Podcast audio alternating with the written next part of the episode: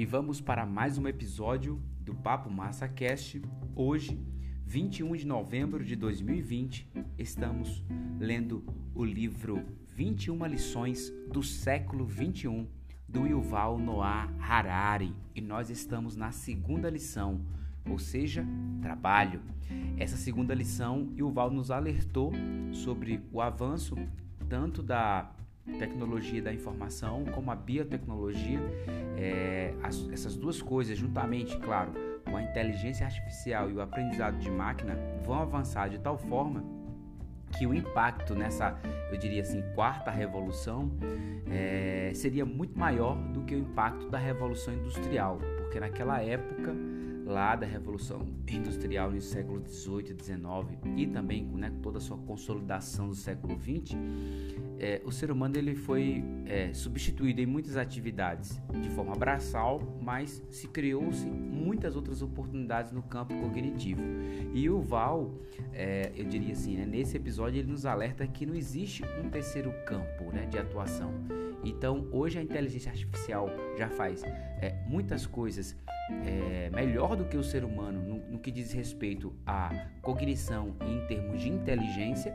E também nós temos muitas máquinas que resolvem muito a vida da gente melhor do que um próprio ser humano poderia fazer. E aí o Val traça um possível futuro e ele começa a falar do que, que a gente pode ter como solução. E ele mostra também que o capitalismo, o comunismo, o fascismo, até mesmo o imperialismo lá atrás, nenhum desses modelos socioeconômicos que existe, eles têm uma solução real, palpável é, ao alcance nesse momento. E aí ele, claro, fala também de outras coisas, como por exemplo a renda básica universal que pode ser desenvolvida no futuro para poder atender a demanda de pessoas que ficarão obsoletas, né, vamos dizer assim, é, devido ao avanço tecnológico. Enfim, ele terminou, nós terminamos o último episódio falando um pouquinho sobre que seria muito importante é, que a gente tivesse é, uma renda básica universal, né, do ponto de vista do paraíso capitalista, e, e claro, é, serviços básicos universais também, né? É, e aí ele começa a nos questionar, nos provocar no último episódio o que, que é então universal e o que, que é básico. E é isso que a gente vai mergulhar agora neste episódio. Vamos deixar de conversa, fiz um resumão aqui dos, dos episódios anteriores para que a gente possa continuar nossa leitura e terminamos hoje a lição número 2.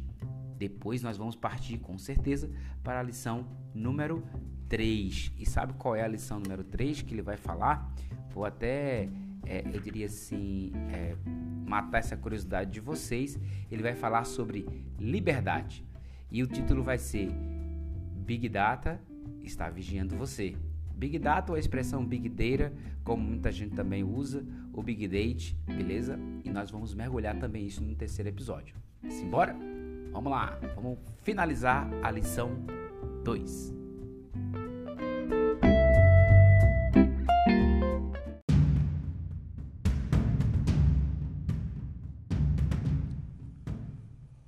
O que é universal? Quando as pessoas falam de um auxílio básico universal em forma de renda ou de serviços, em geral estão se referindo a um auxílio básico nacional. Até agora, todas as iniciativas de RBU têm sido estritamente nacionais ou municipais. Em janeiro de 2017, a Finlândia começou uma experiência de dois anos, provendo 560 euros por mês a 2 mil finlandeses desempregados, independentemente de encontrarem ou não emprego. Experiências semelhantes estão em curso na província canadense de Ontário, na cidade italiana de Livorno e em diversas cidades holandesas. Abrindo parêntese, em 2016 a Suíça realizou um referendo sobre a criação de um programa de renda básico nacional, mas os votantes rejeitaram a ideia. Fechando parênteses. No entanto, o problema com tais programas nacionais e municipais é que as principais vítimas da automação provavelmente não vivem na Finlândia, em Ontário, em Livorno ou em Amsterdã. A globalização fez as pessoas no país dependerem totalmente dos mercados de outros países, mas a automação poderia desfazer grande parte dessa rede global de comércio, com consequências desastrosas para as conexões mais fracas. No século XX, países em desenvolvimento carentes de recursos naturais progrediram economicamente, sobretudo com os salários baixos de seus trabalhadores não qualificados. Hoje em dia, milhões de bengaleses ganham a vida produzindo camisas e as vendendo a clientes nos Estados Unidos, enquanto o ganha-pão de outras pessoas em Bangalore é lidar com as reclamações dos clientes americanos em centrais de teleatendimento.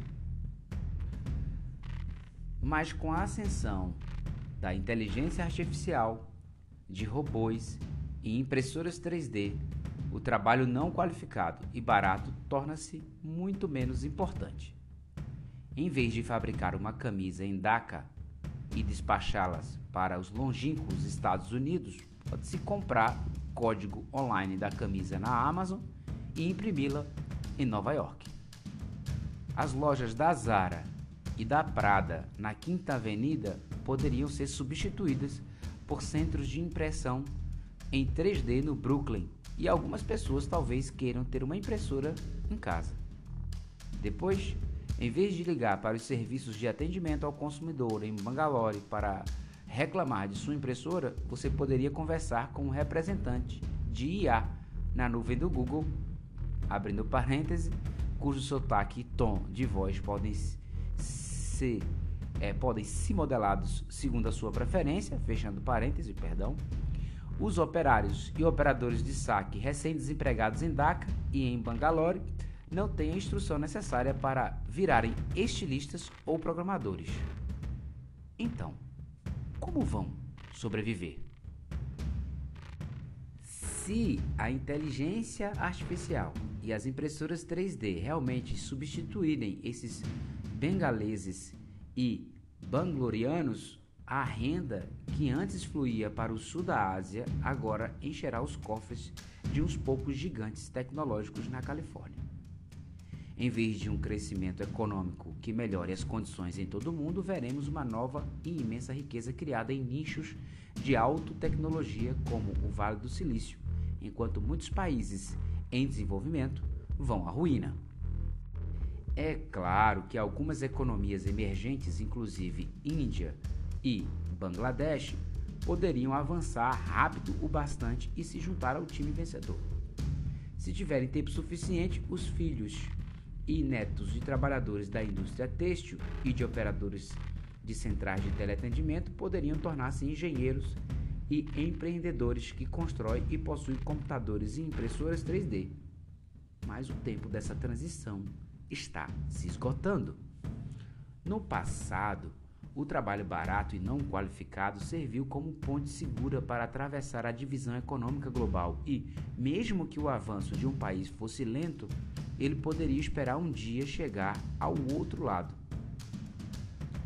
adotar as medidas corretas era mais importante do que progredir rapidamente. Mas agora a ponte está balançando e pode desabar. Os que já atravessaram foram promovidos do trabalho barato para as indústrias de alta especialização. Provavelmente ficarão bem. Mas os que ficaram para trás poderão se ver encalhados no lado errado do abismo, sem meios para atravessá-los que você fará quando ninguém precisar de sua mão de obra barata não qualificada e você não tiver os recursos para criar um bom sistema de educação e retreiná-la? Qual será o destino dos retardatários? É possível que os eleitores americanos aceitem que os impostos pagos pela Amazon e pela Google por seus negócios nos Estados Unidos sejam usados para oferecer estipêndios ou serviços gratuitos a mineiros desempregados na Pensilvânia e a taxistas sem trabalho em Nova York. No entanto, os eleitores americanos aceitariam que esses impostos fossem enviados para sustentar pessoas desempregadas em lugares que o presidente Trump definiu como países de merda? você acredita nisso, deve acreditar também que Papai Noel e o Coelhinho da Páscoa resolverão o problema.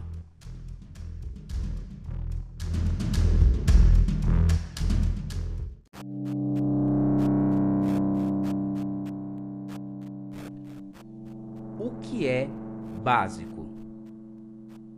O objetivo do auxílio básico universal é o atendimento às necessidades humanas básicas. Mas não existe uma definição aceita para isso. Do ponto de vista puramente biológico, um sapiens precisa de 1,5 mil a 2.000,5 calorias por dia para sobreviver. Tudo o que exceder isso é luxo. Mas Além e acima dessa linha de pobreza biológica, toda a cultura na história definiu necessidades adicionais como sendo básicas. Entre aspas, essas básicas aqui. Na Europa medieval, o acesso a serviços religiosos na igreja era considerado mais importante que o alimento, porque cuidava da alma eterna e não do corpo efêmero. Na Europa atual, serviços de educação e de saúde decentes são considerados necessidades básicas. E há quem alegue que até mesmo o acesso à internet hoje é essencial a todo homem, mulher e criança. Se em 2050 o governo mundial unido concordar em taxar o Google, a Amazon, Baidu e Tencent para oferecer ajuda básica a todo ser humano na Terra, tanto em Dhaka como em Detroit, o que será considerado então básico? Por exemplo, o que uma educação básica deve incluir? Ler e escrever apenas ou também programar computadores e tocar violino? Seis anos de ensino fundamental ou até o doutorado? E quanto à saúde? Se em 2050 os avanços da medicina possibilitarem retardar os processos de envelhecimento e estender significativamente a duração da vida humana, os novos tratamentos estarão disponíveis para 10 milhões de humanos no planeta ou só para uns poucos bilionários? Se a biotecnologia habilitar os, os pais a aprimorar seus filhos, isso será considerado uma necessidade humana básica ou veremos o gênero humano dividir-se em diferentes castas biológicas com super-humanos ricos desfrutando de capacidades que superam as de Homo sapiens pobres. Não importa como definamos necessidades básicas, se todos desfrutarem delas gratuitamente, elas deixarão de ser um problema. E então as ferrenhas competições e lutas políticas estarão focadas em luxos não básicos. Sejam elegantes carros autodirigidos, acesso a parques de realidade virtual ou corpos incrementados pela bioengenharia. Mas, se as massas de desempregados não dispuserem de ativos econômicos, é difícil ver como poderiam algum dia esperar obter tais luxos. Consequentemente, a brecha entre os ricos, diretores da Tencent e acionistas do Google, e os pobres, os que dependem da renda básica universal, poderiam se tornar não apenas maior, mas intransponível. Daí que, mesmo que um programa de auxílio universal garanta às pessoas pobres em 2050 serviços de saúde e educação muito melhores que os de hoje, eles ainda poderão estar extremamente raivosos com a desigualdade global e a falta de mobilidade social. As pessoas sentirão que o sistema está contra elas, que o governo só atende aos super ricos e que o futuro será ainda pior para eles e seus filhos. O Homo sapiens simplesmente não é programado para se satisfazer. A felicidade humana depende menos de condições objetivas e mais de nossas próprias expectativas, daquilo que esperamos obter. As expectativas, contudo, tendem a se adaptar às condições, inclusive à condição de outras pessoas. Quando as coisas melhoram, as expectativas inflam e, consequentemente, até mesmo uma melhora dramática das condições pode nos deixar tão insatisfeitos quanto antes. Se o auxílio básico universal visa melhorar as condições objetivas de uma pessoa mediana em 2050, ela tem uma boa probabilidade de sucesso. Porém, se visa a fazer as pessoas ficarem subjetivamente mais satisfeitas com seu quinhão e evitar o descontentamento social, é provável que fracasse.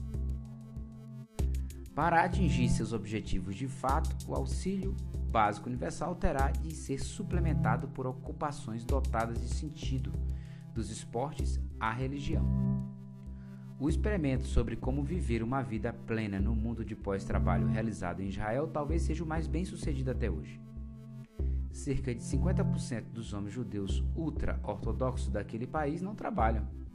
Dedicam a vida a estudar as escrituras sagradas e a realizar ritos religiosos. Eles e suas famílias não morrem de fome, em parte porque as mulheres costumam trabalhar, e em parte porque o governo os provê de generosos subsídios e serviços gratuitos, assegurando que não lhes faltem as necessidades básicas da vida. É o auxílio básico universal. Avant la lettre. Embora sejam pobres e desempregados, esses homens judeus ultra-ortodoxos manifestam altos níveis de satisfação. Pesquisa após pesquisa que são realizadas. Isso se deve à força de seus laços comunitários, assim como ao profundo significado que atribuem ao estudo das Escrituras e aos ritos religiosos.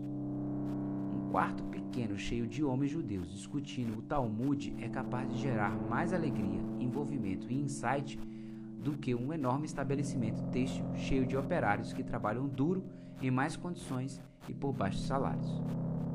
Em pesquisas globais de satisfação com a vida, Israel em geral está perto do topo, graças em parte à contribuição dessas pessoas pobres e sem emprego.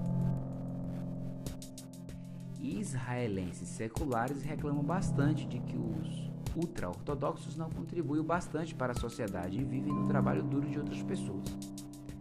Eles tendem também a alegar que o modo de vida ultra-ortodoxo é insustentável, sobretudo porque as famílias ultra-ortodoxas têm a média têm em média sete filhos. Cedo ou tarde, o Estado não será capaz de sustentar tantas pessoas desempregadas e os ultra-ortodoxos terão de trabalhar. Mas pode ser exatamente o contrário. À medida que a IA e robôs puserem os humanos fora do mercado do trabalho, os judeus ultra-ortodoxos podem passar a ser vistos como o modelo do futuro e não como um fóssil do passado. Não quer dizer que todos se tornarão judeus ortodoxos e irão para as yeshivas estudar o Talmud. Mas na vida de todas as pessoas que buscam por um significado e uma comunidade pode suplantar a busca por emprego. Se conseguirmos combinar uma rede de segurança econômica universal com comunidades fortes e ocupações dotadas de sentido, perder nossos empregos para os algoritmos pode, na verdade, mostrar-se uma benção. No entanto, a perda do controle sobre nossa vida é um cenário muito mais assustador. Não obstante o perigo do desemprego em massa, o que deveria nos preocupar ainda mais é a transferência da autoridade de humanos para algoritmos, o que poderia destruir qualquer fé remanescente na narrativa liberal e abrir o caminho para o surgimento ditaduras digitais.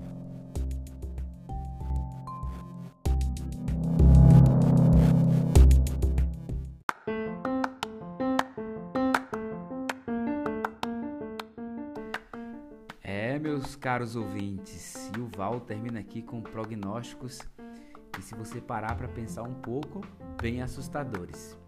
Porque, tanto do ponto de vista, quando ele fala aqui o que é universal, né, aonde está muito mais atrelado ao capitalismo, e ao que é básico, que está muito mais atrelado ao comunismo, são dois caminhos e duas vertentes delicadas.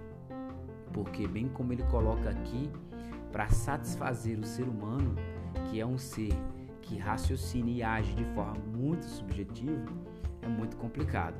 E bem como ele coloca aqui, quando nós chegamos em determinado nível, nós queremos alçar outro e sempre usamos muitas vezes a comparação, ou seja, você nunca está satisfeito por completo com o que você tem, porque você olha que o outro tem alguma coisa que te causa, eu diria assim, uma expectativa maior. E isso no futuro né, seria muito complicado. E aí ele alega que tanto dos esportes à religião possa ser que uma renda básica, né, é, uma ajuda para essas pessoas que podem ficar irrelevantes devido ao alto desemprego e o avanço tecnológico, é, se essa renda básica estiver aliada a alguma crença, isso pode facilitar. E aí ele citou aqui Israel como exemplo, realmente onde existem os ultra-ortodoxos que vivem disso aí. Como alguns países também recebem muito ajuda de custo, por exemplo, é, não vou lembrar agora exatamente o país, mas eu acredito que é na Espanha. É, e lá existe em alguns lugares uma renda para as mães é, terem filhos para que possa incentivar o crescimento populacional em termos de jovens, porque está envelhecendo e as pessoas tendem a não querer filhos em determinadas regiões. Eu fico devendo né, esse local, mas eu acredito que seja na Espanha que tem esse tipo de, de ajuda. Enfim, é, Val traça aqui é, coisas futuras que precisamos levar em consideração. Nós sabemos que os algoritmos eles estão influenciando cada vez mais nossas vidas e a gente cada vez mais delega esse poder aos algoritmos, seja no trabalho ou seja no nosso cotidiano. Mas tem uma coisa muito importante que nós vamos ver agora a partir do terceiro capítulo ou a terceira lição, liberdade. E agora nós vamos entender como nós estamos sob monitoramento forte e o quanto isso pode ser muito mais poderoso e influenciar muito mais as nossas vidas do que mesmo o, o desemprego. Beleza? Aguardo você no próximo episódio do Papo Massa Cast. Obrigado pela tua audiência de sempre. Você que está na Espanha, no Canadá, você que está em Portugal, na Colômbia, nos Estados Unidos, na Rússia, na Polônia e aqui também no nosso queridíssimo Brasil. Um beijo e até o próximo Papo Massa Cast.